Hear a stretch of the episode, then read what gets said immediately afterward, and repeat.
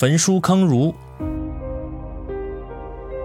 公元前二百二十一年，秦国灭六国，统一中国，建立了中国历史上第一个统一的中央集权的封建制国家。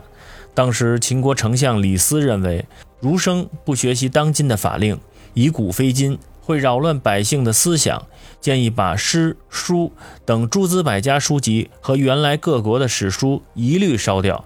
秦始皇为了加强思想文化上的统治，采纳了李斯的建议。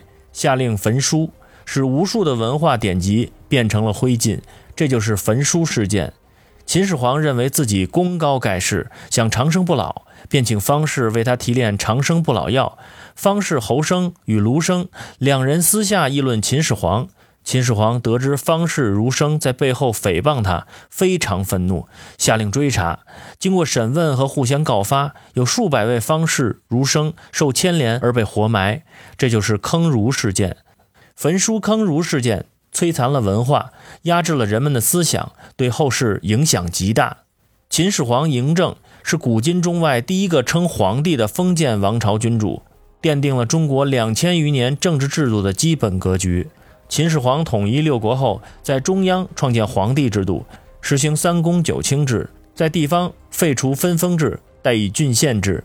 同时又实施书同文、车同轨，统一度量衡，对外北击匈奴，南征百越，修筑万里长城。